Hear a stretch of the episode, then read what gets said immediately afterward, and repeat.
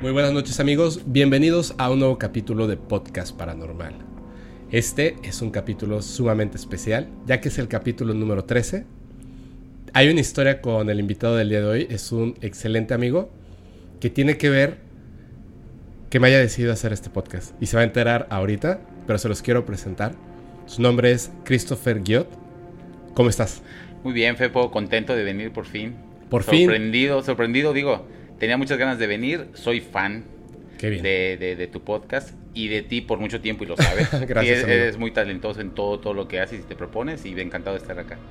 Qué chido, muchísimas gracias. Oye, bro, cuéntale a la gente a quién eres, a qué te dedicas, cuáles son tus redes sociales. Pues este, de- tengo un negocio de fotografía y video. ¿sí? Eh, ya llevo más de 10 años dedicándome a fotografía publicitaria para contenido para redes sociales y me pueden encontrar como OPRO en YouTube, también en Facebook. En Facebook también, ¿verdad? Sí. Facebook, OPRO. Y este, y bueno, mi nombre es Christopher Giot, C-H-P-H de Christopher y G-U-I-O-T Giot en Instagram. De todos modos, vamos a poner las redes sociales en, en el- en la descripción del video. si Oh, lo ven en. YouTube, va a estar. Y este.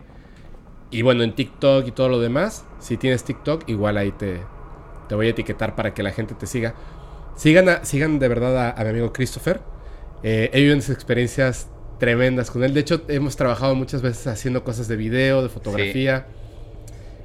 Antes de que empecemos, nada más para, para adentrarnos, ¿no? Lo que decía de qué, tienes que ver con la creación del podcast paranormal. Hace un momentito que estábamos platicando antes de empezar, te dije, ¿te acuerdas cómo nos conocimos? Y me dijiste, no, porque ya tiene mucho tiempo. Sí, Pero sí, yo sí me de 10 acuerdo. años.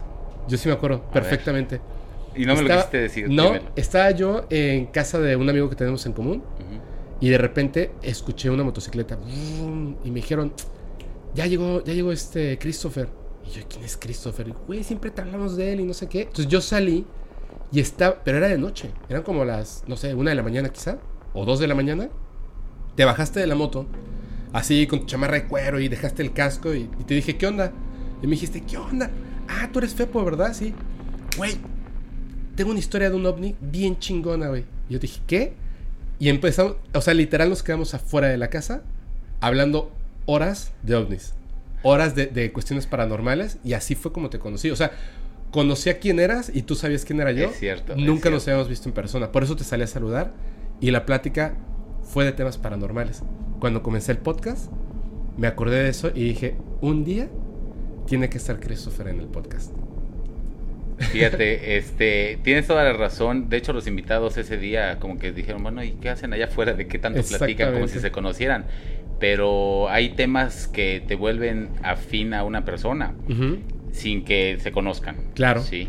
Y bueno, en parte creo que es este eh, la, la clave del éxito de tu, de tu podcast. Sí, que están hablando de... de Pues cosas- cuántas personas no tenemos historias, este, al escuchar una, quieres contar cosas que también que te han pasado y, y empatizas con, con- con esas historias, la verdad. Y yo sé que tú traes unas historias muy buenas para contarnos, ¿verdad? Fíjate que eh, sí tengo una que, que hasta el día de hoy me perturba un poco porque muchas veces creo que de las historias este, es difícil encontrar una explicación y que alguien te, te- te lo desmenuce el, el- el motivo, ¿verdad? Pero bueno, estábamos, este, yo soy de Guadalajara, Ok. ¿sí? ahí viví muchos años de mi vida, ahorita vivo acá, Mérida. Este, pero vivíamos, nos fuimos una temporada a trabajar a una disco que habían abierto en Los Cabos Ok. en Cabo San Lucas. Y vivíamos tres amigos, tres amigos. Éramos cuatro, pero estábamos en un departamento que nos rentaron en lo alto de, de un- de una casa. Y tres en ese departamento. Y, este, y, y un cuarto se quedó en otro lado, a- ahí abajito, como a unos metros de nosotros. Pero pues nos llevamos muy bien. Resulta que nos desvelamos, terminamos de trabajar tarde y todo. Y un día que no trabajamos en la disco, ese día nos quedamos platicando temas paranormales y, y, y por fin conectamos con ese tema, ¿verdad? Porque realmente no es como que lo platiques todos los Sí, días. claro, no, no es una plática que sale siempre. Entonces, ese día, esa noche, dos de la mañana más o menos, empezamos con el temita así, casual, y nos sentamos cada quien así frente a frente, platicando las historias personales. Yo en lo particular no tenía más que historias de mis abuelos, historias de familiares y de conocidos, pero todos ellos tenían historias fantásticas, increíbles y que sí daban miedo. uno de ellos en particular nos contaba que, que, que, que ya le habían pasado historias muy, muy intensas, donde, donde eh, literal, lo voy a decir tal cual él lo decía, entes no lo dejaban levantarse cuando estaba acostado y sentía como que algo lo presionaba en la espalda y le, le, le soplaban al oído y cuando por fin se podía parar, obviamente no estaba nadie porque él estaba solo donde, donde era, ¿no? Este, un día con el miedo se fue a dormir a casa de, digo, al, al su tío era velador de una bodega y dijo, ¿sabes qué? Me quedo allá con él. Y cuando le venció el sueño, pues se fue a dormir en uno de los pasillos de la bodega y le sucedió lo mismo, sí. En- estando en la bodega. Él estando solo, dur- solo. durmiendo sentía que alguien le presionaba y le zumbaba al oído, le respiraba así de... Entonces, obviamente te está contando esos temas. Cuando, obviamente, cuando pudo zafarse, iba con su tío y decía, ¿sabes qué? Es que eh, aquí no pasa nada. Y dice, bueno, entonces que yo lo traigo, ¿no? Entonces, esa fue la frase clave que dijo. Porque empezamos a hablar de varios temas, ¿sí? Que entre el anticristo y que el no sé qué, y de todos los temas cuando empiezas con, con lo paranormal, Sí. ¿sí? Y que mezclas religiones y todo. Obviamente en la ignorancia, pues normalmente divagas, ¿verdad? Resulta que de pronto se queda parado y dice, ¿sabes qué? Espérate, hay algo aquí. El que decía que le respiraban sí, en el se llama, se, departamento. llama- se llama, se, se llama Chuy. Ok. ¿ok? Se queda así y dice, espérate, hay algo aquí. Cuando dijo eso, obviamente todos nos quedamos así como que, a ver, está muy padre lo que está contando, pero como que esto ya a mí, ajá, bueno, también, pero respetas, ¿verdad? Porque al fin de cuentas de eso trata, del respeto. Este, y, y sigue contando esa historia y todo, y de pronto dice, ¿sabes qué? No, ya no quiero hablar de esto, ya me quiero quedar callado, ya, ya estuvo. Y se queda sentado como ido, como que se quedó como si lo hubieran regañado. Y de pronto se empieza a mecer como cuando, como si fuera un niño autista. Ajá. Y nosotros dijimos, bueno, ya no vamos a hablar del tema, pues cambiamos de tema, pero volteo a ver a mi cuate y lo señalo y le digo, ¿qué tiene? Y él estaba en la cama meciéndose como, como autista y yo, bueno, y le decimos, Chuy, ¿estás bien? Y, y- y nos apartaba la mano y decía, no, no, no, espérate, espérate, espérate, ahorita, ahorita. Y de pronto, todos así como que, bueno, ¿qué pasa? Entonces nos acercamos y nos quitaba y empezaba a sudar. Ok, en Los Cabos hace calor Sí, en hace verano calor. pero no era verano. Era una temporada donde realmente hacía frío y él empieza a sudar y empieza a temblar. Entonces cuando vemos eso dijimos, a ver, igual y es parte del show, nunca había convivido con él y a lo mejor nos quiere asustar porque se dan esas situaciones. Puede ser, ¿no? Y esa era parte de que, ojo, un paréntesis, yo era escéptico ante esas situaciones porque solo me mantenía con historias, ¿sí? Y de pronto dices, bueno, o sea, y nunca había vivido algo así. Resulta que él empieza, obviamente, a temblar, empieza a decir, ¿saben qué? Amigos, ayúdenme, ¿sí? No me siento nada bien, ¿sí? Y sudaba, pero de una forma que dices, bueno, ¿por qué suda así? Y nosotros teníamos así una temperatura normal. Obviamente, empieza a temblar, se para, se quita, nos quita, nos aparta a nosotros de donde estábamos tratando como que de ayudar, de ver qué tenía, de estabilizarlo y se para y dice, déjenme, ¿sí? Y de pronto llega mi otro compañero, se para con él y lo trata de abrazar como para decirle, oye, tranquilo, porque Ajá. no sé si se, se estaba convulsionando o, o el otro estaba como que pensando qué es lo que tiene, ¿sí? En ese momento, cuando lo agarra, eh, le dice, dice, Chuy nos dice, es que siento en el estómago algo, siento bien feo y se encorvaba y, y se quejaba, ¿sí? Y yo decía, bueno, ¿qué tiene? Y se agarraba y decía, no, es que espérate. Y justo cuando decía, espérate, veías cómo apretaba el abdomen, se agachaba. y- Entonces, en ese momento mi compañero se para para ayudarlo, es donde digo, como que quiso asistirlo, él ya estaba apartado de nosotros a un par de metros, y agarra a Chuy para que, pues, el estómago de Ajá. atrás lo, lo abrace, lo O sea, lo abraza por atrás. Sí. Y cuando veo que mi compañero pela los ojos, me ve a mí y su- quita la mano rápidamente del abdomen de mi compañero y se viene hacia acá y voltea y me dice, güey, no manches. O sea, sentí horrible en su abdomen. Y dice, ¿cómo, güey? Te juro, ve, ve eso. Y el otro dice, es que siento como que tengo algo acá. Y se encorraba y se agarra, por favor. Y ya estaba él ya como que entre histérico, desesperado, ¿sí? Y estaba a dos metros de nosotros. Obviamente, yo no me quería quedar con las ganas y decir, a ver. O sea, no creo que ya los dos estén jugando este jueguito Claro. conmigo. Entonces me acerco, le, yo, Chuy, tranquilo, tranquilo, Chuy. O sea, todo está bien. ¿eh? Y lo agarro del abdomen, ¿sí? Para, y del hombro. Y siento del en el abdomen como si algo empujara de dentro hacia afuera, como cuando patea un feto. No manches. A ese nivel. siento en mi mano cómo empujan y mueven de lado a lado como si fuera cuando patadas de feto y yo quito la mano y obviamente yo me puse a temblar del, del susto y del miedo y dije, ok, eso nadie lo puede inventar, ok, esa sensación, ¿sí? Aparte estas personas son, digo, todos eh, hacemos ejercicio y todos, entonces dices, bueno, quitando esa parte, ¿sí? O sea, el haber sentido eso en su abdomen. Empujar ese abdomen. Empujarlo así, de adentro hacia afuera. Me quito y los dos, mi compañero y yo, nos quedamos viendo así como diciendo... ¿Qué está pasando? ¿Qué está pasando? Sí.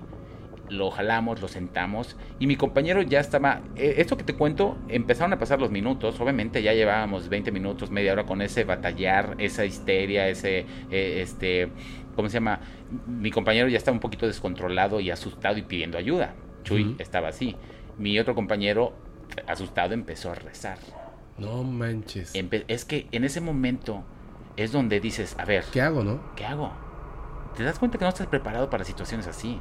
O sea, un compañero que está a lo que ves en películas o lo que sabes, se está poseyendo. O sea, a ver, yo digo, alguien se está poseyendo de él, algo está pasando aquí. Pero nunca, realmente en la vida real, nunca sabes qué hacer. Entonces yo dije, a ver, no me quedo de otra más que tomarlo de la mano, y empezar a rezar. Y yo nunca me imaginé, ¿sí? Hacer eso, ¿verdad? Entonces... Fue lo que se te ocurrió en ese momento. Fue lo que se me ocurrió. Y afortunadamente me acordé del Padre Nuestro, ¿verdad? Entonces, cuando me sentí un poquito extraño en estar rezando, preferí hablarle a Él. Y ahí viene lo, lo, lo, lo extraño y lo impresionante de lo que me pasó, ¿sí? Cuando tomo su mano, la aprieto fuerte y él estaba temblando, temblando y encorvado en la, sentado en la orilla de la, de la, cama. Yo estaba en cuclillas tomando su mano y le digo, tranquilo Chuy, tranquilo, Dios está aquí con nosotros. En ese momento, deja de temblar, afloja su mano porque me estaba apretando muy fuerte, afloja su mano, cambia su rostro a una forma impresionante de mueca, ¿sí? Sus ojos le cambian, no, de forma física, su expresión. Claro, claro. Y hace una mueca como de risa y voltea hacia arriba y dice, ¿quién es Dios? No manches. En ese momento, cuando dice así, viéndome a mí de una forma como altanera, ¿sí? Vuelve a la expresión anterior y vuelve a empezar a temblar. Yo le solté automáticamente la mano cuando me hace esa pregunta, pero la voz no era la de él. No era su voz. Y ahí fue lo impactante para mí. Lo vi, lo, sentí, lo palpé. Suelto su mano y él vuelve otra vez a encorvarse y vuelve otra vez a temblar. Mi compañero ya estaba en la puerta, casi a punto de irse. y yo le dije, espérate, no te vayas. es nuestro amigo, no lo podemos dejar. No se lo dije tal cual es nuestro amigo, no lo podemos dejar. Le dije, espérate, no te vayas. Y así como que, pues, ¿qué hacemos? Y de pronto él dice, no se vayan, ya está pasando y empieza a temblar un poco menos. Nosotros nos quedamos sentados como, como niños regañados, como perritos asustados en una orilla. Y él poco a poco dejó de temblar y de pronto vemos que respira profundo, exhala y dice, ya pasó. Ahí fue donde le dijimos, oye, ¿qué, qué fue eso? No manches. Pues resulta que él nos cuenta que, que esa situación, ese fenómeno le pasa seguido. O sea, lo, lo de la voz atrás, eso era el principio. Sí, o sea, él, él nos cuenta, entonces, que situaciones así le pasan de vez en cuando, una vez al mes. vamos a decirlo como es, o sea, básicamente, o sea, él está poseído y no lo deja salir. Totalmente. O sea, no deja que lo posea totalmente y pelea contra eso que tiene ahí. Totalmente. Entonces, nos preguntamos, en ese momento queríamos salir de esa situación en la que estábamos, en ese ambiente, y dijimos, oye, vamos a comprar un pan a la panadería, son las 5 de la mañana, supongo que ya abrió. Sí, o sea, nos pasaron como dos horas y media, tres en ese momento, ¿eh? Cuando vimos eran las 5 de la mañana. Nos pusimos en zarapes y todo porque digo que hacía mucho frío y caminamos como un kilómetro porque en ese entonces pues, no había nada cerca. Y recuerdo que nos quedamos dormidos en la orilla de, afuera de la panadería porque no, no estaba, abierta y todo. Cuando despertamos, literal eran las seis y ya había camiones y todo. Compramos nuestro panecito y un litro de leche y de regreso nos los comimos. Ojo, Chuy dijo, yo no voy, yo estoy bien. Y todo, ¿seguro? No, no te vamos a dejar solo. No, no, no, tranquilo, ya no va a volver. O sea, él tranquilo, seguro, como si fuera algo que ya había vivido. Sí, ya estaba acostumbrado. Y nosotros sorprendidos y asustados. Ya sabía que no iba a volver. Ya sabía que no iba a volver. Él nos dijo, espérense, hay algo aquí. Y yo dije, está cotorreando. Entonces, cuando regresamos, obviamente, voy a adelantar un poquito, no pasó nada más. Ellos estaban todos asustados, mi compañero estaba asustadísimo, ¿sí? Dijimos, ¿sabes qué? El otro día, sí, no vamos a estar acá, ¿sí? O sea, la verdad Nos es que nos movemos. vamos a la disco. No, se fueron a la disco y dijeron, y, y yo dije, ok, me pasó esta experiencia, pero no quiero resignarme a que eso va a impactar y, y va a cambiar mi, mi, mi, mi ritual. Sí, no de- me quiero mentalizar, ¿no? Exacto. Esto. ¿sí? Entonces yo me quise quedar. Me estoy acostadito tranquilo, pero no te va a pasar nada. No, no, no. Y se fueron ellos dos a la disco con el tercero que estaba este, hospedado, por decirlo, ahí unos metros en otro departamento. Resulta que yo estoy ya queriendo dormirme y empiezo a sentir como que me empujaban los pies, ¿sí? Y yo dije, Estás acostado. Yo estaba acostado ya a punto de dormirme y, y siento que me empujan los pies, ¿sí? La Pero planta de los dos, pies. La planta de los pies, como si me empujaran con un, un palo de escoba horizontal Ajá, los dos al mismo tiempo. porque eran los dos. Y yo dije, estos ya llegaron, se agacharon se, eh, y me están empujando, ¿sí? Y de pronto volteo, veo y veo que no hay nadie. Y yo dije, nah, me estoy sugestionando, tal vez se me durmieron los pies por el frío o algo. Y ya me vuelvo a relajar y me despierto con que me están empujando otra vez, pero de arriba y de abajo, del talón y de arriba, de abajo. Obviamente lo que hice fue me encogí, me hice bolita y me quedé en la orilla de la cama. Pero tú se- seguías creyendo que eran ellos. No, no eran ellos. O sea, ya, ya sabías en No, ese momento ya, que no eran ellos. Es que yo abrí los ojos ahí y vi que no había nadie. Sí, obviamente dije, no. O sea, yo tampoco me quedo aquí. Aquí hay algo. Hiciste. Sí, me hice bolita, me quedé ahí. Cuando ellos llegaron yo estaba despierto y me dijeron, ¿todo bien? Y yo, no. Y les conté y dijeron, aquí no nos quedamos. Ese día eh, nos quedamos despiertos. Al otro día le contamos al casero y dijimos que ya no queremos quedarnos ahí. Nos dio hospedaje eh, un, amigo de él. Y en ese lugar mi cuate estaba con una Biblia leyéndola a Chuy y diciéndonos, mira aquí dice esto, mira aquí. Y dijimos, déjate de sugestionar, ya salte de eso. ¿Sí? Obviamente mi cuate dijo, yo ya me quiero dormir, estoy muy cansado, llevamos dos noches sin dormir. ¿Sí? En ese momento, cuando ya estamos por fin como que conciliando el sueño, en esa casa, en el segundo piso, que era la otra casa donde ya nos habíamos movido, había un pasillo y una obra negra porque estaban construyendo un tercer cuarto y escuchamos un ruido y como si alguien tosiera y como que alguien quiere llamar atención, ¿sí? En el pasillo y un ruido en ese lugar. Obviamente todos nos paramos de un brinco, asustados. Y vamos, y, y pues le hablamos al dueño, ¿no? Así de, de la casa que dormía en el otro cuarto, en el principal, que era un amigo de, de esta persona. Y, y le hablamos, se, se, se despierta normal. ¿Qué pasó, muchachos? Y nosotros, ¿no escuchaste ese ruido? O sea, un ruido que era, lo escuchas sí o sí. Solo nosotros lo escuchamos. ¿Sí? Él nos dijo, ¿sabes qué? No. Obviamente estos cuates al otro día compraron boletos de avión a Guadalajara y se regresaron. No manches tan fuerte Sí. así. Ojo, el estábamos miedo, yendo a ¿no? Ya estaba- y era una temporada y era contrato. Ellos dijeron, Sí. va el contrato, no importa, de mi dinero saco y me regreso. Sí, yo no voy a estar así, ¿no? Yo me quedé con el otro chavo que estaba solo en el departamento y le pregunté si él había vivido algo, que le había pasado algo. Me dijo, no, yo estoy bien, no me pasó nada. Me quedé ahí y no volvió a pasar nada. Chuy se fue. Chuy se fue. Entonces, años después, yo dije, bueno, ¿será que las personas lo traen? ¿Será que hay Sí. personas que traen eso? Sí, Sí. sí, así es. Yo he escuchado otros podcasts tuyos donde, donde me ha- has contado situaciones así, donde hay gentes que son más afines a eso, más sensibles o lo traen, ¿ok? Entonces, de ahí se me vino a la mente la historia.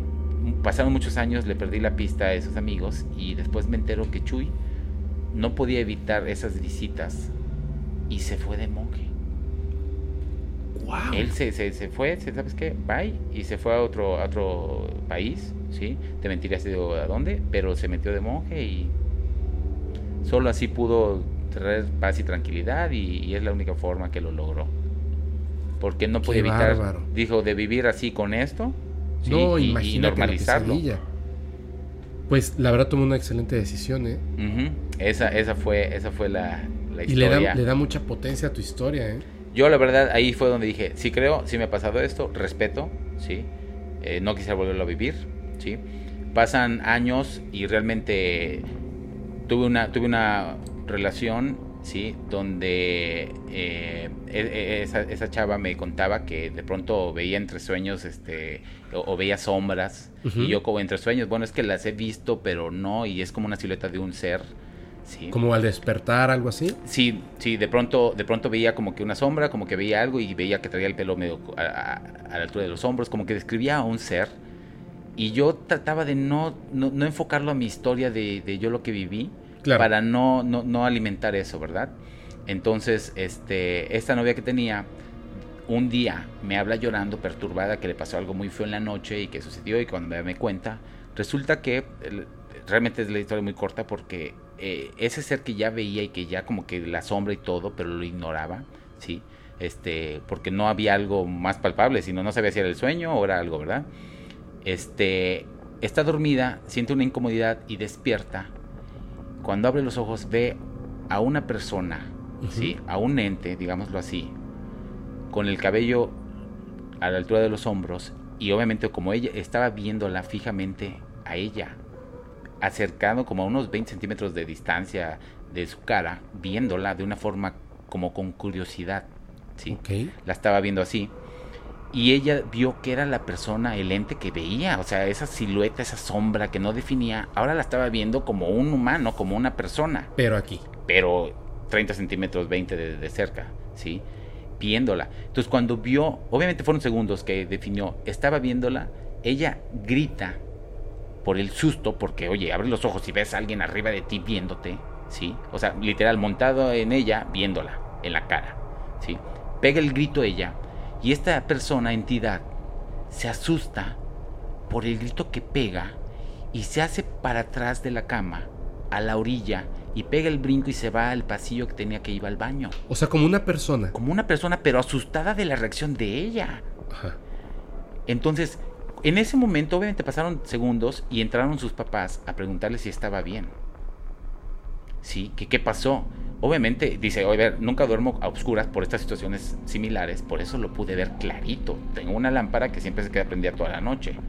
No es como que vi una silueta, vi Ah, a o sea, una sí persona. tenía una lámpara y sí vio a la persona. Vio a una, una persona, una entidad, porque me dijo, no era una persona. Se asustó cuando, cuando vio que yo lo vi. Ajá, como si, como si esta entidad Como- supiera que ella no lo puede ver, Claro. pero sí lo estaba viendo. Claro, y después de esto iba una pregunta.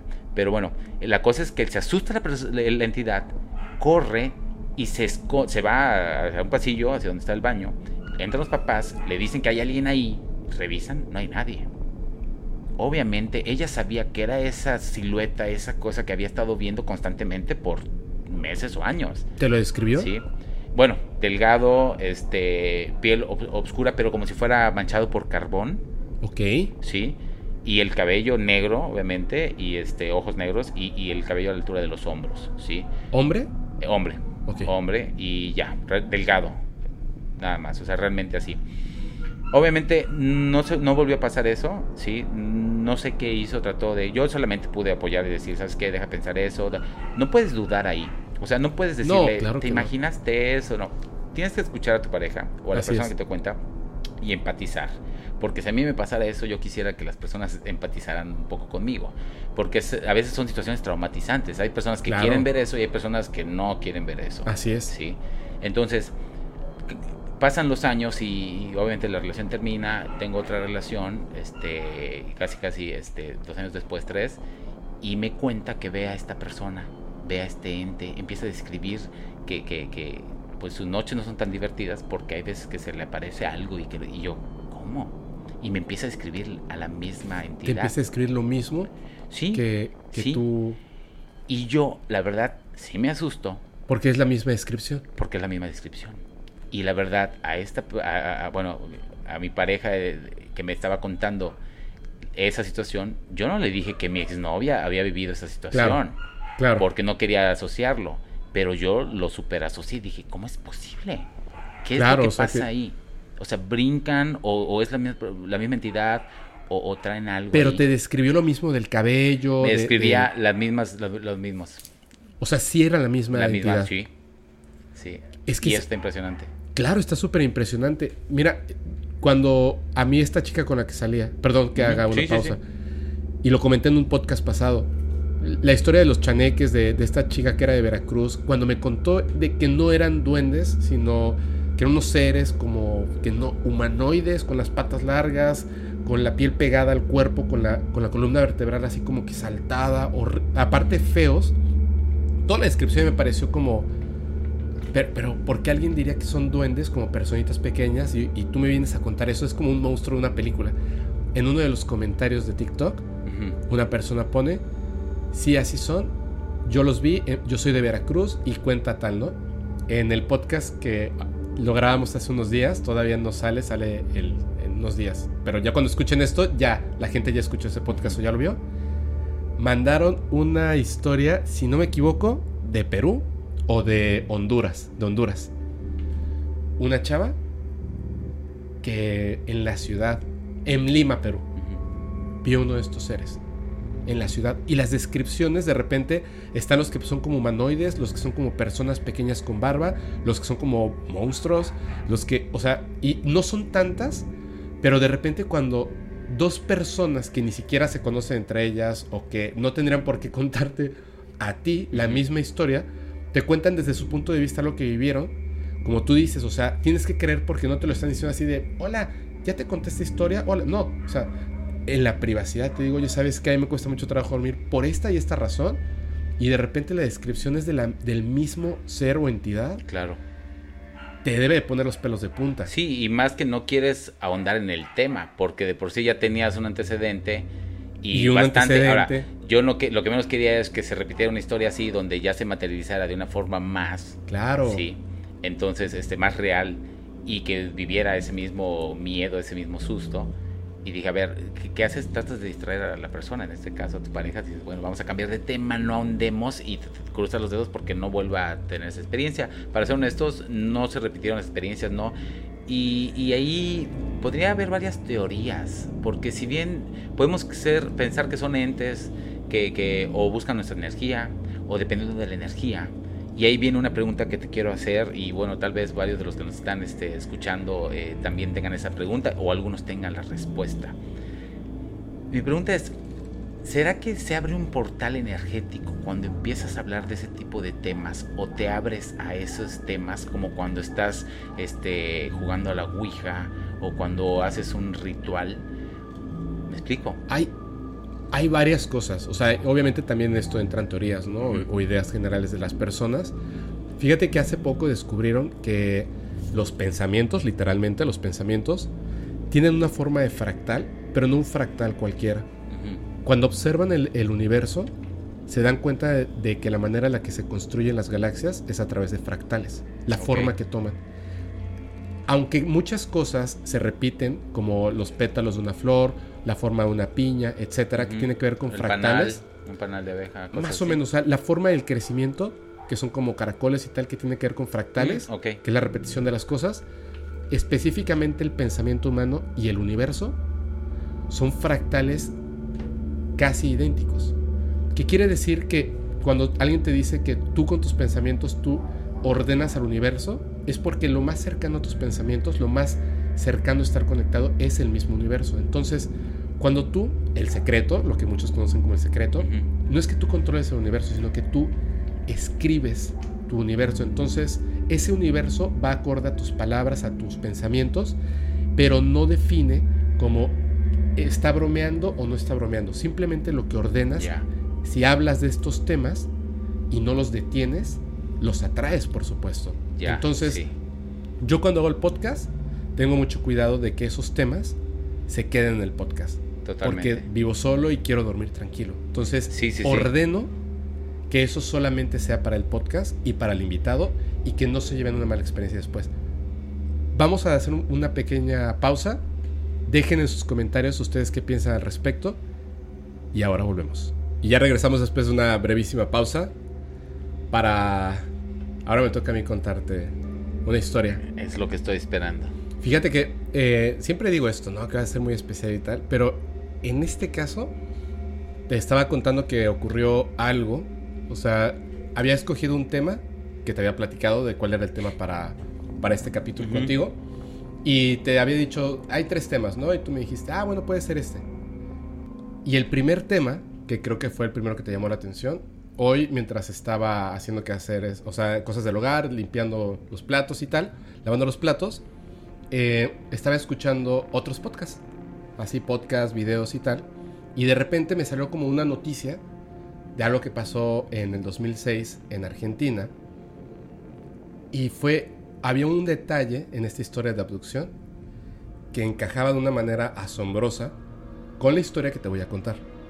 La historia que te voy a cantar, contar ocurrió en Italia, ¿ok? Ojo, por favor, pongan mucha atención.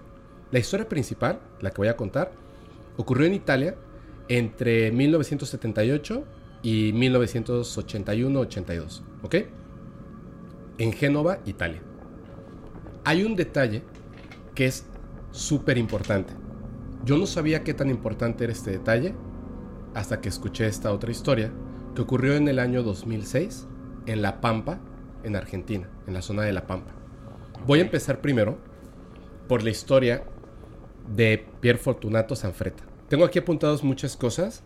Luego me dicen que si lo estoy leyendo, no es que lo esté leyendo, sino que son tantos los detalles, no quiero decir mal los nombres o las fechas, entonces es importante como tenerlo, tenerlo a la mano. Pero te lo voy a contar. Esta persona, ¿tú sabes quién es? no, no había escuchado de él, no. Yo creo que esta es la más pavorosa eh, abducción que ha sufrido una persona. Porque además no fue una abducción. Fueron un total de más o menos 11 abducciones. Que ocurrieron, te repito, entre el año de 1978 y 1982. Más o menos 3, 4 años pasó todo esto. Fue muy famoso, salió en la televisión, hubo un estudio enorme, al grado de que en lo que vendría siendo como la Cámara de Diputados de Italia, que tiene otro nombre, pero nada más para que lo pongamos en contexto, el caso llegó hasta allá. Se hizo un informe donde empezaron a estudiar acerca del caso de esta persona y luego eh, lo pasaron hasta un juez y el juez dictaminó que no había crimen.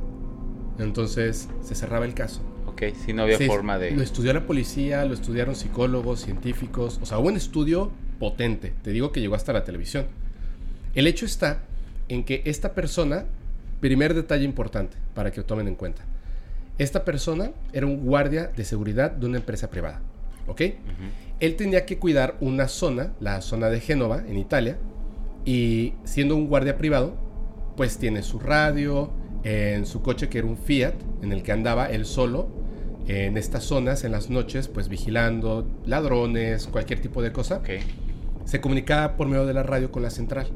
Entonces, él va manejando un día y observa que en una finca hay unas extrañas luces. Entonces avisa que está viendo unas extrañas luces y que va a revisar, ¿no? Se baja de su, automóvil, entra a esta finca él está seguro de que unas personas se metieron y van a robar, ¿no? Entonces él al principio va caminando con la lámpara y dice, no, o sea, con la lámpara se van a dar cuenta de que vengo. La apaga, llega hasta donde hay una pared de piedra y empieza a subir por esta pared de piedra para sorprender a, los ladrones cuando siente que lo tocan en la espalda.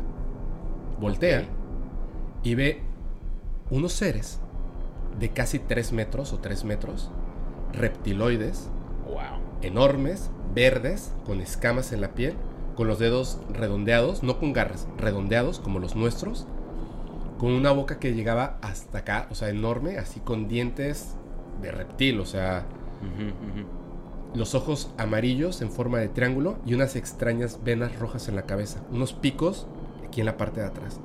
Obviamente los ve súper sorprendido. En la noche alcanza a notar las figuras, se espanta, empieza a correr y inmediatamente piensa, prende su lámpara y voltea y es en ese momento cuando los ve perfectamente. Lo vienen siguiendo estos seres gigantescos, los ve espantadísimo, corre hasta que llega el coche, toma la radio y habla a la estación.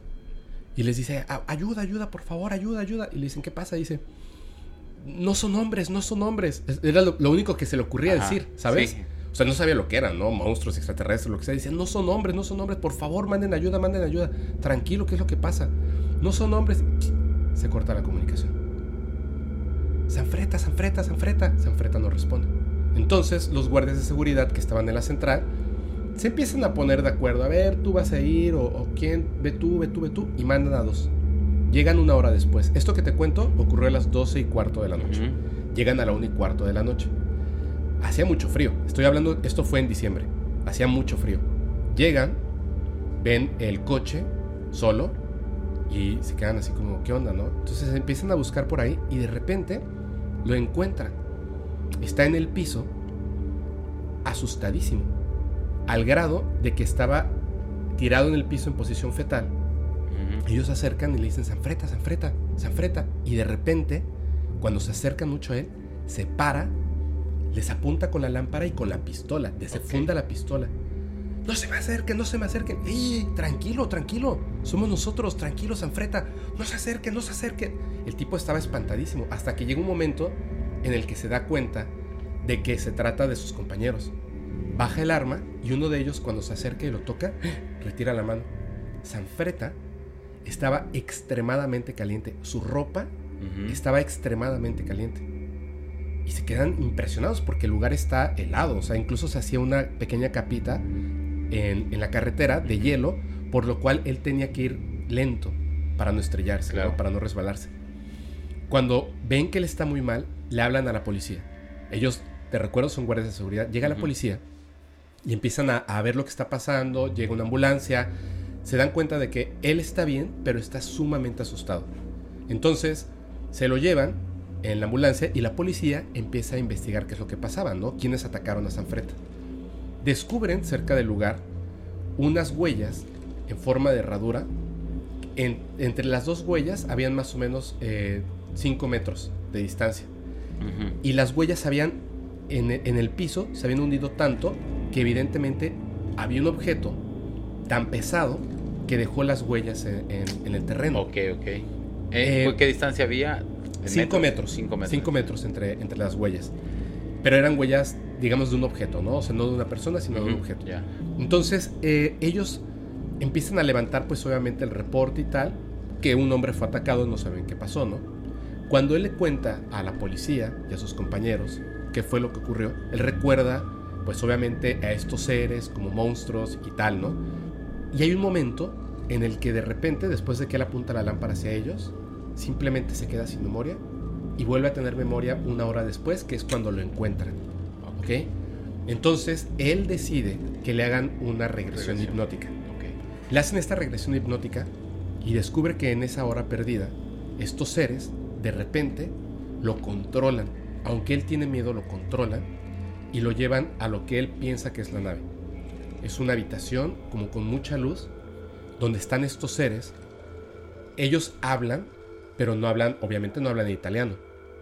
No puede entender lo que dicen y de repente le muestran una caja, un objeto metálico en forma de caja, que cuando él, cuando estos seres hablaban, la caja traducía al italiano. Entonces él podía hablar con ellos a través de esta caja. Lo sientan en una silla, digamos, y le ponen una cosa en la cabeza, como un casco con luces, que irradiaba un calor y una energía tan potente que él se aterrorizaba de esa sensación tan horrible de energía recorriendo su cuerpo y el calor. Entonces le empiezan a hacer preguntas y él trata de responder como puede, ¿no? Pero está totalmente aterrorizado hasta que de repente, ¡pum!, recuerda que lo encuentran y que él estaba en, en esa, en ese lugar, ¿no? Obviamente en el trabajo, pues lo tratan de calmar, nadie cree en él incluso con las huellas y tal. Difícil. Pasa un tiempo, dos días, no mucho tiempo. Pasa un tiempo y obviamente cuando te pasa algo así piensas que no va a volver a ocurrir. Está haciendo otra ronda en la zona, en su Fiat, cuando de repente el coche empieza a fallar. Se empieza a detener, se empieza a detener hasta que se detiene totalmente. Inmediatamente él se da cuenta de que algo malo va a pasar. Toma la radio y habla a la central. Dice, están otra vez aquí. Por favor, manden a alguien, ayúdenme, el coche no funciona, por favor ayúdenme. Le dicen, no, tranquilo, que están hablando con él.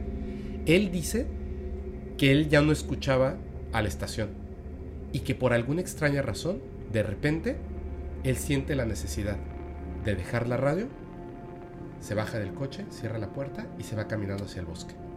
Wow. Los, los de la estación escucharon cuando él abre la puerta y la cierra, cosa que deja el puesto Sí. inmediatamente mandan otra vez a, a la policía, ya no nada más ellos, mandan a la policía junto con, con- con personal de, de- de esta empresa y lo vuelven a encontrar. Se repite la historia. Está otra vez aterrorizado, eh, está totalmente confundido, llorando, o sea, el tipo está deshecho. Cuando lo encuentran, la policía. Cuando llega y la policía lo encuentra, él está sumamente caliente y el automóvil, cuando abren la puerta, se dan cuenta desde que lo toca la policía que el coche está muy caliente y cuando lo abren, dicen que dentro del coche estaba como a 70 grados, Ok. calientísimo y el techo del coche estaba súper, súper, súper caliente. Él recuerda que en estas abducciones, cuando él trata de huir de estos seres, de repente avientan una luz tan potente que él, de espaldas a la luz, se le colaba entre los ojos y tenía que levantar los brazos para que no lo cegaran. Y la luz era tan potente que él sentía el calor hasta el punto en que ya no podía ver nada más que la luz. Cuando, cada vez que lo abducían. En esta segunda ocasión, siendo que él ya había sido, eh, ya había tenido la, la, regresión hipnótica y tal, y el caso, tiene tanto miedo que tiene problemas en el trabajo, porque no quiere regresar. pues Entonces, en, en el trabajo lo que deciden hacer es cambiarlo de ruta, y él pide que no le den un automóvil. Él piensa que si le dan una motocicleta, que era otro vehículo que utilizaban estos guardias de seguridad, si llegara a pasar algo, él podría huir del lugar. Y lo cambian a otra zona. En esta nueva zona a la que, a la que lo cambian, eh, es, un, es un lugar que es cercano a un monte, que es un monte que se llama Toriglia, en Italia. Ok. Para subir al monte hay una única carretera. Y esa única carretera para subir al monte hay dos guardias de seguridad de la misma empresa donde trabaja Ujú. Franceta. Entonces, él está monitoreando por abajo, ¿no? O sea, lejos del monte, pero donde comienza la carretera. Y de repente le empiezan a hablar por la radio, porque ahora él está en moto. Ok. Este, Franceta, Franceta, Franceta, y Franceta no responde. Cuando se dan cuenta de que ya lleva un rato sin responder, vuelven a mandar a la policía. Sí, ya lo tenían. Ya sabían que algo estaba ahí. Llega la policía, encuentran la motocicleta, pero no lo encuentran a él. Y lo empiezan a buscar y a buscar y a buscar. Y se hace, o sea, un movimiento grande de la policía buscando a este sujeto. De repente lo encuentran en, en la cima del monte. Los guardias de seguridad de la única carretera para pasar dicen que no pasó él, que no pasó ninguna moto y la única forma de acceso es por esa vía. Sin embargo, él estaba ahí. Otra vez, sumamente caliente. Es como si lo pusieran justo antes de que llegaran las personas. Deshecho, el tipo con un miedo tremendo al grado de que su caso ya se había vuelto famoso. Te digo que llegó hasta con diputados y con un juez y tal. Y la, obviamente los periódicos del lugar, las noticias, ya todos se hecho. Sí, la situación ya era muy evidente. ya era muy evidente. Entonces, lo, eh, otro científico, otro doctor, uno que tiene un renombre así grandísimo, un doctor de nombre Giorgio Gianotti, le dice que si le puede hacer eh, algunas pruebas. Y dice, claro que sí. Obviamente lo primero que él quiere revisar es si la persona está cuerda. Claro. Deduce después de, de haber hecho el estudio con él que física y mentalmente la persona está perfectamente bien. Está 100% Ujú. saludable física y mentalmente. Mentalmente. Sin embargo, tiene todos los, eh, todos los rasgos de una persona que vivió eventos tan poderosos, tan traumáticos, como las personas que van a la guerra. Entonces, el cuate está traumado, pero mentalmente está cuerdo. O sea, no se lo imaginó, no tenía esquizofrenia, no estaba loco, era una persona cuerda con familia e hijos. Entonces, después de esta tercera abducción, le, un programa que se llamaba Portobelo Ok. le, lo invita y le dicen que si le pueden hacer una, eh, una, un- una, este, Estudio, una regresión Una regresión. en vivo. Ok, y ya en televisión. Y hay un video. Obviamente ya el nivel de fama que tenía, ya todo. Claro, o sea, él no quería la fama. De hecho, en el programa dice que si él pudiera regresar en el tiempo, jamás hubiera contado lo que le pasó.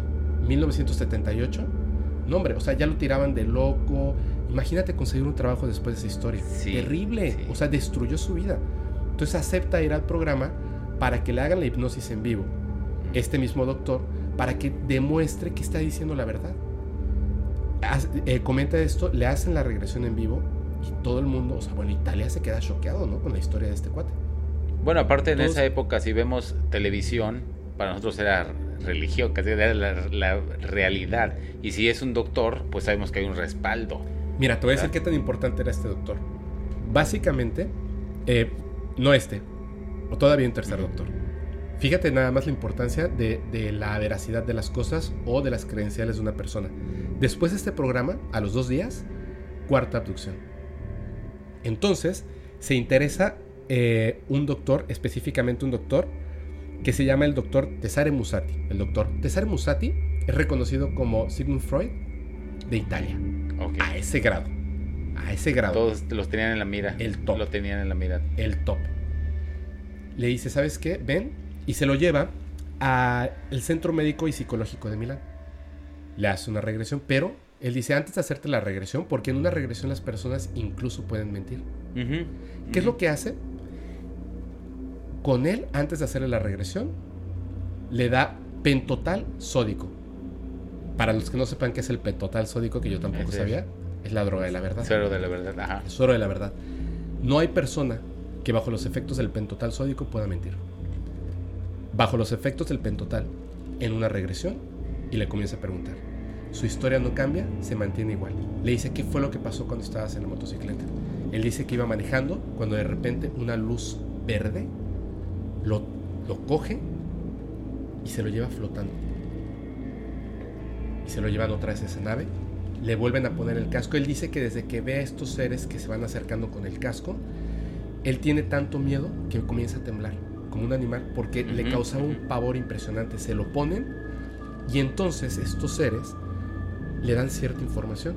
Le dicen que aunque se ven pavorosos, que no tenga miedo, que ellos provienen de un planeta que está moribundo, está a punto de morir, en un lugar que ellos al que se refieren como la tercera galaxia. Obviamente, pues él no entiende de qué están hablando, ¿no? Pero que ellos están visitando este planeta porque tienen intención, como su planeta está muriendo, de llegar a vivir en este planeta con nosotros. Eso es lo que quieren hacer. Entonces, eh, bueno, esa es la historia de, de lo que contaba, ¿no? En esa ocasión, perdón, en la segunda ocasión, cuando la segunda vez que lo, que lo, que lo abducen, que él se baja del coche, ¿lo recuerdas? Aquí va la- el segundo detalle. El primer detalle fue que él era un guardia de seguridad, que iba solo en su automóvil. El segundo detalle es que en esa ocasión, cuando él se baja, que deja la radio, Él, se él baja, ya estaba como poseído. Y sí, ya estaba poseído, pero con miedo. Claro. Cuando ve venir estos seres, saca, desfunda su arma y dispara. En cinco ocasiones. De hecho, la policía cuando llega, encuentran el arma sin los casquillos Ok. y sin las balas. Buscan los casquillos y las balas y no las hay encuentran. nada. Solamente estaba el arma sola. Pero él disparó, disparó a estos seres. Tiempo después, cuando pasa esto de la motocicleta y se lo llevan, incluso él sentía eso de que quizá no debe haber disparado hacia ellos, ¿sabes? Pero lo llenaban de miedo. Esto, esto fue la cuarta vez. En total hubo 52 testigos de la primera vez que se lo llevaron, que vieron las luces, que vieron esa potente luz en Génova, de verdad, porque como se metió la policía, claro. empezaron a entrevistar a las personas y las personas decían, yo vi que pasó esto, o sea, hubo 52 testigos del primer encuentro, fueron 11 encuentros. En el cuarto encuentro, un oficial de policía, junto con sus compañeros, unos cabos, en el lugar donde se lo llevaron la cuarta vez, ellos sin saber que se lo, que se lo habían llevado, vieron una extraña nube que tenía como unos faros rojos por dentro que prendían y el policía sacó el arma y disparó a esa extraña nube enorme. Ujú. Pam, pam, pam, pam. Le disparó. Se apagaron las luces y se desvaneció. Se fue. Hubo muchos involucrados en este tema y al final, bueno, o sea, quedó nada más la credibilidad en la historia que había contado eh, esta persona, ¿no? Ajá. Pier Fortunato Sanfreta. Ahora, él no perdía la memoria, él recordaba todo. Con o hipnosis. con la Con hipnosis, o sea, recordaba hipnosis, ciertas cosas, pero todo el tema de, de estar dentro de la nave, el casco, la, La caja hipnosis le tal, daba los detalles. se lo daba, se lo daba la hipnosis. Es como, ya sabes, a, a lo mejor es un evento traumático tan potente Que tú mismo bloqueas eso o, O ellos, ellos. hacen que bloquees Sí, esa parte totalmente. de la información. Ahora, ¿dónde se vuelve tremendamente interesante esta historia? En la historia que estaba escuchando el día de hoy. Por eso decidí hablar de esto. Ojo con esto. Testigos. Un arma que se dispara. Guardia de seguridad en Italia, 1978. Que llega hasta la televisión, lo estudian científicos, doctores. Sí, tuvo un impacto mediático. enorme. Fue algo enorme, enorme. Hay uno que ocurrió en Argentina, en la región de La Pampa.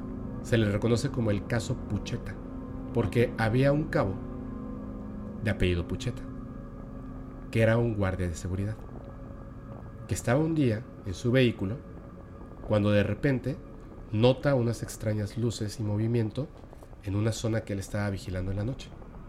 Avisa por radio a la estación que va a bajar y que manden refuerzos, porque él obviamente se imagina que pueden ser personas armadas. Se baja, obviamente ya 2006, celular, radio portátil, Ok, ya en el 2006. Arma. Ajá. se va y de repente desaparece. Lo encuentran varias horas después en una zanja, aterrorizado, en posición fetal. Tenía los ojos abiertos y no podía responder. Un, un policía lo fue calmando poco a poco. Hey, hey, tranquilo, un coronel.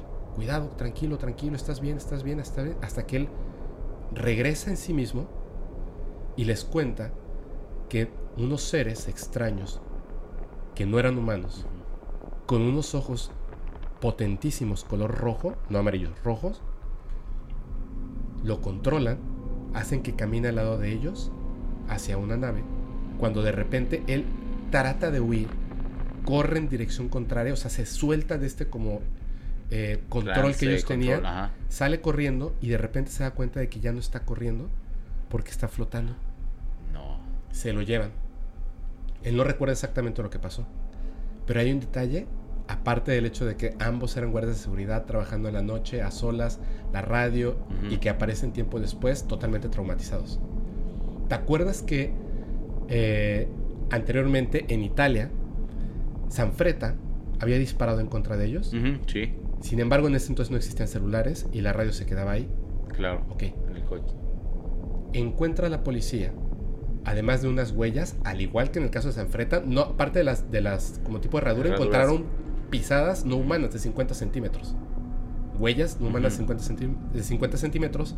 En este caso, en Argentina, encuentran varias cosas, huellas, pero lo más importante, encuentran el celular, no estaba roto, estaba tirado en el piso, sin batería, la radio que él tenía desarmada, no rota, desarmada, y el arma todas las balas por fuera y el arma tirada.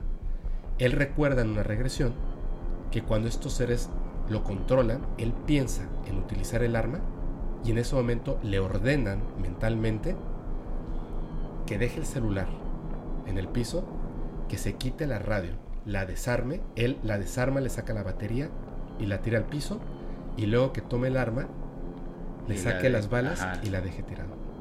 Dos casos muchos años de diferencia, en dos regiones distintas, en dos continentes distintos, guardias de seguridad. Es como si estos seres hubiesen aprendido, aprendido una valiosa lección. Y en esta segunda ocasión, porque ¿cómo podrían saber estos seres qué es un arma? ¿Qué es un radio?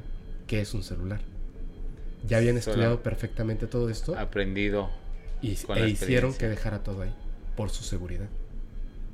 ¿Qué piensas de esto? realmente está impactante la historia y más que si escuchas una historia sin escuchar la otra, pues tal vez no, no, no podrías asociarlo. Claro. Pero ahí te das cuenta que si bien nosotros somos seres humanos que aprendemos y pensamos que ellos se la saben de todas, todas, ¿sí? O sea que realmente nos llevan este, años de, de evolución o de experiencia en tecnología y en todos aspectos yo creo que también siguen aprendiendo. Claro, siguen cometiendo errores. Siguen cometiendo errores, aprenden de esos errores. Ahora, la pregunta es, ¿realmente se les puede hacer daño? O sea, realmente... Sí. Ya sabes. Sí, sí se puede. O sea, ahí esa historia te, te, te, contesta un poquito porque te, dice que el los impactos que hicieron eh, de bala o el arma en la historia primera, ¿sí? quiere decir que sí causaron un daño o hicieron algo como para que, a ver, yo pensé que eran Por eso no encontraron las balas, ¿no? Claro. Porque... Se las llevan, las estudian, ven de qué trata. O se quedaron dentro del ser, ¿no? Igual sí impactaron las balas en alguno de ellos. Sí. Entonces, si de pronto hay accidentes donde se encuentran seres ahí y todo, bueno, no son, no son inmunes. No son inmunes. Sí, pero si los agarras con, con la guardia baja o, o distraídos o no están pensando que uno vaya a reaccionar así, entonces obviamente sí los puedes dañar. Pero qué duro, ¿no? Porque al final ellos lo que le dicen eh, en Italia, a Sanfreta, le dicen no, no somos malos, o sea, no venimos para hacerte daño o hacerles daño, simplemente nuestro planeta se está muriendo y estamos buscando un lugar en donde estar. Bueno, pero acuérdate que del dicho al hecho o sea, ellos te pueden decir que no son malos y tú en qué momento vas a creer. Si a veces confías en tus amigos y por años de pronto ves que te hacen algo y dices, ahora imagínate en un ser de otro planeta que te dice no te preocupes, confía en mí. Eh, ¿Por qué? Dame motivos para confiar en ti. Claro. Quiero pensar que, que son, o sea, no todos, que eso también tiene que ver con muchas historias de, de abducidos, que cuentan acerca, por ejemplo, el caso de Humo, que es muy famoso en España, que continúa pasando hasta nuestros días y que les dicen claramente por medio de mensajes y, y tal, que, o sea, no todos los que están allá afuera son buenos, o sea, y buenos Claro. a- al- como nosotros lo vemos, ¿sabes? Porque son seres que, que no tienen la misma forma de evolución que nosotros y son como enjambres, donde dicen un planeta que me interesa y entonces entro Van y y no colonizo, sino limpio de cualquier ser que pudiera ser una amenaza para mí y me quedo con el planeta. Como, como un insecto, ¿no? Que, que Sí. llegan y se comen toda la cosecha y luego se van. Pero que estos seres no, no llegan a impactar contra nosotros porque los otros seres, pleiadianos o como les quieran decir, cuidan y protegen el planeta no porque sean buenos y tal, sino porque hay reglamentos en el Sí, espacio, ¿no? Universales o... Exactamente. Pero, pero la, la- cuestión ahí es, es un poquito el... Preguntan muchos, sabemos que hay muchas razas cósmicas, razas extraterrestres, ¿verdad? De todo tipo, de muchos tipos, ¿verdad? La cosa es, eh, ¿quiénes son los buenos, quiénes son los malos? Entonces, eh, yo por ahí escuché eh, a alguien que, que decía, bueno, es como decir, bueno, ¿de dónde eres? No, pues de Guadalajara. Ah, ¿los de Jalisco son buenos o son malos? Exacto. Sí, o los de México, ¿los de México son buenos o son malos? O sea, realmente hay buenos y hay malos. Así Sí. es. Entonces es como un perrito, un gatito, son buenos o son malos. Entonces siento que en extraterrestres es lo mismo. Muchos dicen, no, es que nos cuidan, otros, no, es que vienen a invadirnos. Siento que hay buenos y hay malos. Y siento que muchos rompen las reglas universales. También, también me hace, me hace mucho. eh, o sea, me hace mucha lógica el hecho de decir, si nosotros vamos a llegar a otro planeta, que ya, ya lo hicimos, ¿no? Digo, en la Luna, ¿no? Planetoide, pero vamos a llegar ahora a Marte y, y digamos que encontramos vida, ¿quiénes van? Pues van astronautas. Claro. Y no importa su nacionalidad, si tú lo piensas, son buenos o malos, son buenos. O sea, no, no llegarían para matar gente o hacer cosas extrañas, ¿no? sí, le- le- Llegarían de una manera a científica. seguir un reglamento, a seguir Claro, este, respeto y, respeto a entras de una manera científica. Creo que los que se acercan y llegan y contactan, es por eso, no es que sean divinidades y todos buenos, sino que son los que llegan, son científicos. O sea, básicamente es- ese será como, quieres llegar a otro planeta, pues tienes que ser un visitante científico. Claro. No llegarías a atacar, llegarías a aprender. Incluso, por ejemplo, si, te disparan, la próxima vez pídele que se quite el arma. Pe- eh, eh, algo así. Ahora, eh, ahora sí que ante el miedo, ¿no? La reacción también es inevitable. Claro. Y acuérdate que cuando desconocemos algo nos causa mucho miedo y el miedo nos hace reaccionar. El conocimiento es la medicina del miedo. Sí, Es que es- eso es bien importante, ¿no? Porque de repente eh, yo lo veo como lo que te decía, ¿no? De los comentarios en las redes sociales, de cuando subimos algo y, y los invitados de repente cuentan algo, o yo que cosas que no le había contado a nadie. Ujú, O sea, le había contado sí. a dos personas o tres y de repente dije, se lo voy a contar al mundo. Si me quieren creer está bien, si no me quieren creer no importa. Pero la diferencia está, es donde yo veo que en este podcast, que eso es lo que a mí me gusta, somos personas normales hablando de temas paranormales y al final la gente que lo escucha o lo ve, pues también son personas normales que les gustan esos temas paranormales, pero lo vemos desde un punto del respeto. Entonces, se le da el respeto al invitado. Yo creo que si tú lo cuentas es porque es verdad. Y si yo Claro. lo cuento, estoy diciendo la verdad. Quizá la verdad de lo que yo viví. No tengo la verdad absoluta de todo, ¿no? Y pero hay si que nos, vamos, eso. si nos vamos a estadísticas, ¿cuántos de los que nos están escuchando en este momento han tenido una experiencia o con algún ovni Muchísimos. o paranormal o que conozcan a alguien con el- del cual confíen y les haya contado una historia que digan, si le creo? Creo que de verdad más del 90%. Sí, y eso te dice más, algo. ¿eh? O sea, ahí ya hay una veracidad en esos temas. Quitándote el, el, el- el circo que de pronto muchos hagan en televisión y todo eso, pero de esos temas ya has hablado también. Te voy a dar un dato, que esto es algo real. Solo en Estados Unidos, solo en Estados Unidos, hay más personas que aseguran haber sido abducidos que personas que se han enfermado de ciertas enfermedades que consideramos que son epidemias o plagas. Ok. Ojo, ¿qué quiere decir esto? Un millón de personas que se atreven a hablar. ¿Cuántas personas, solo en Estados Unidos, que no se atreven a hablar? ¿Cuántas personas en Estados Unidos que no saben que han sido abducidos? Estamos hablando de millones de personas en un solo país. Millones. ¿No lo puedes tomar como algo serio? Por supuesto que tienes Claro. que tomarlo como algo serio. ¿Cuántas personas en México? Yo no conozco una familia donde por lo menos la mayor parte de la familia hable de historias de fantasmas, de duendes, de brujería. Tienes que tomarlo como algo serio. Un día estábamos con unos pescadores y veníamos de regreso. Bueno, nos fuimos en un yate con unos amigos y la verdad es que el yate naufragó, pero solo se descompuso el motor y nos quedamos ahí varados. Pudo eh, pedir auxilio, llegaron unos pescadores que iban pasando y pedimos ayuda. Nos dieron un ride, éramos como seis personas, ¿no? Entonces ya entre dos pescadores nos dieron ride. Y yo no me aguanté y les pregunté si ellos, porque son los que salen en la madrugada a pescar y yo, bueno, como no tienen miedo? Pero bueno, es esa parte, ¿no? De lo que hablamos del miedo. Ellos van relajados a lo que van, a pescar, con respeto de todo lo que los rodea. Y le pregunté, pues así con pena, pero le dije si había tenido una experiencia con algunos ovnis, este, con extraterrestres, sí, con naves. Y el pescador, este, humilde, voltea, me ve y, y como que no sabía de qué le hablaba y, cuando le volví a hacer la pregunta, le digo, y, hice la señal de, de, naves extraterrestres y algo así como que, ¿sí? Y me dice, ah, las luces. Y yo, lo dijo tan normal. Y yo, sí. Ah, sí, es muy común. Sí, casi todas las noches aparecen al ras del agua, salen y luego vuelan. Unas se meten al agua, sí, y salen, pero eh, no nos hacen nada, no se dejan en paz. Pero es muy común, ¿eh? Y yo, cada cuando, ah, casi todos los días, todas las noches pasan. Pero cada quien está en lo suyo ahí me queda así de que, ok, ¿qué más? Porque están en lo suyo.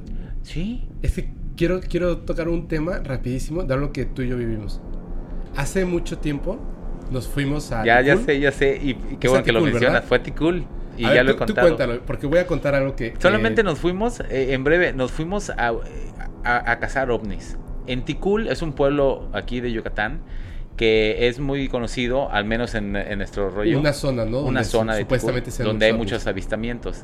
Entonces ya teníamos ese tema de ir, nos fuimos con, con sillas para acampar, nos fuimos varias cosas y llegamos ¿Éramos tres hombres y dos mujeres? Ajá, tres hombres, dos mujeres. Y llegamos con todo y cámaras para no para dijimos, si sale un ovni lo tenemos que grabar. Y ya estábamos con cámaras listas porque dijimos tenemos todo para grabar ¿por qué no tenemos uno con una calidad buena? todos nos dedicamos a video y fotografía. Sí. Así que llevamos equipo. Tenemos que hacer algo. Y ya con ese tema fuimos a Ticul y bueno pues ahí nos plantamos horas y horas y no pasó nada pero y no pasó aquí nada. aquí va el tema. Cuando íbamos en la carretera estábamos platicando sobre, sobre temas de, de, cuando vimos un ovni. Sí, yo una vez lo vi así, otro platicó que tal cosa y tal y tal y tal y tal. Y todos estábamos como compartiendo esas historias y todos no teníamos miedo, teníamos emoción. O sea, había algo dentro de nosotros que decía, sí vas a ver. O sea, es, sí. todos estábamos haciendo clic al mismo momento y de repente la exnovia de uno de ellos. De, de, de, uno de ellos, que después lo vamos a invitar acá al podcast, de repente dijo, ay, no, no, no, no, no, yo tengo mucho miedo. A mí me da mucho miedo eso. Y yo dije, ¿qué? Dijo, sí, ojalá no pase nada porque me da mucho miedo. Y yo no quise decir nada, pero se me cayó todo por dentro porque yo sé que es así. O sea, si tú vas solo, es mucho más fuerte. Pero si vas con un grupo de personas que quieren, hay un contacto. Están en sintonía, están en, en frecuencia. Entras en una frecuencia donde literalmente te pueden escuchar. O sea, a ver, ojo, todas las historias son, estos seres son telépatas y escuchan tu pensamiento. ¿Tú quieres? Perfecto. Y aparecen. Si una persona tiene miedo, su, su ser está diciendo, no vengan, no vengan, por favor, no vengan. No van a aparecer. Y, no, y, no, estábamos yendo con malicia, no estamos yendo con... Eh, íbamos abiertos Somos amantes de queremos, esto, queríamos, verlo. Sí, obviamente no estamos pensando cosas negativas ni nada, pero esta persona nos confesó casi llegando. Casi llegando. Se moría de miedo y que ojalá no pase nada y que por ella no. Y sí, definitivamente no pasó nada, no vimos nada. Pero ahora con todo esto del podcast, vamos a repetirlo. Es cierto. Pero vamos únicamente personas que de verdad estén convencidas, que no tengan Creo miedo. Creo que ahorita es buen momento. Es buen momento. Sí. Y nos llevamos cámaras. Y si logramos conseguir algo sería fabuloso. Y vamos Pero que no pasa nada malo, ¿no? no va a pasar. Y si, y si pasa, ni nos vamos a acordar. Exacto. Pero que se queden las cámaras grabando. Totalmente. Christopher, de verdad que ha sido un placer eh, que hayas venido a visitarnos y, a grabar un capítulo en el podcast paranormal. Vamos a hacer este otro capítulo en el que regreses. Me encanta la idea. Además, tu capítulo va a ser el más largo y súper interesante. No sé si decir qué pena o qué, padre, qué orgullo, pero eh, la verdad es que espero que todos los que me escuchen hayan disfrutado de este podcast. Yo te agradezco la invitación. No, gracias. Este, y pues bueno, eh, solo me avisas y encantado de venir. Claro, y vamos a hacer esa, esa visita. No sé si articula a otro lugar, hay que investigar. Y este, seguro puedo hacer algo padre. Pero antes de que nos vayamos, algo que nos quieras, bueno, que le quieras decir a la gente. Yo sé que tienes una pregunta. Sí, eso les quiero. Yo creo que mi última frase, lo último que voy a decir es esto, porque sí invita un poquito a la reflexión. Este, yo era muy escéptico en muchos temas, sí. Y la pregunta es, ¿en qué momento empiezas a creer? ¿Qué te hace hacer de lado el escepticismo y creer en lo que quieras, en los ovnis, eh, en lo paranormal, sí. O sea, yo en lo particular sí tengo eh, la respuesta porque ya me la respondí, ¿verdad? Este, pero siento que es bueno hacérsela a cada quien, porque sé que casi todos los que nos escuchan, que creen en estos temas, son porque lo vivieron o porque lo han escuchado por algo. O sea, cada quien tiene la respuesta, pero no todos empezamos creyendo. Entonces digo, ojalá en el próximo hablemos del tema y te digo yo por qué creo. Sí, y, y yo te voy a decir yo específicamente por qué creo. Pero a todos los que están escuchando, dejen su respuesta en los comentarios. ¿Ustedes por qué creen en estos fenómenos paranormales? Y nuevamente te agradezco muchísimo, Christopher. Gracias. Vamos a poner todas las redes sociales para que sigan a mi amigo, por favor, y que va a estar nuevamente aquí en el podcast. Próximamente, próximamente, espérenlo. Y yo les recuerdo, bueno, sigan también a Podcast Paranormal en todas sus redes sociales. Háganme un súper favor. Esto, esto sería lo mejor que, pudieran hacer por este podcast. Más que, eh, por supuesto, agradezco muchísimo los comentarios y los corazoncitos y las manitas arriba. Trato de contestar a todos los comentarios no siempre en tiempo y forma, pero poco a poco voy contestando todos los comentarios, es que son bastantes, y también los correos que mandan y los inbox. Por favor, compartan este podcast con sus amigos, díganle a un familiar, a una persona que piensen que le puede interesar, mándenle un capítulo que le, que le haya gustado o un fragmento que les parezca interesante para que puedan escucharlos y entrar a esta comunidad de personas amantes de fenómenos paranormales. Yo les recuerdo, pueden mandar sus evidencias, fotografías o historias al correo electrónico paranormal.fepo.mx. Y ya para despedirnos, les recuerdo que este podcast se disfruta más si lo escuchas en una terrorífica y oscura carretera mientras conduces y no tienes a nadie a quien abrazar. Chao.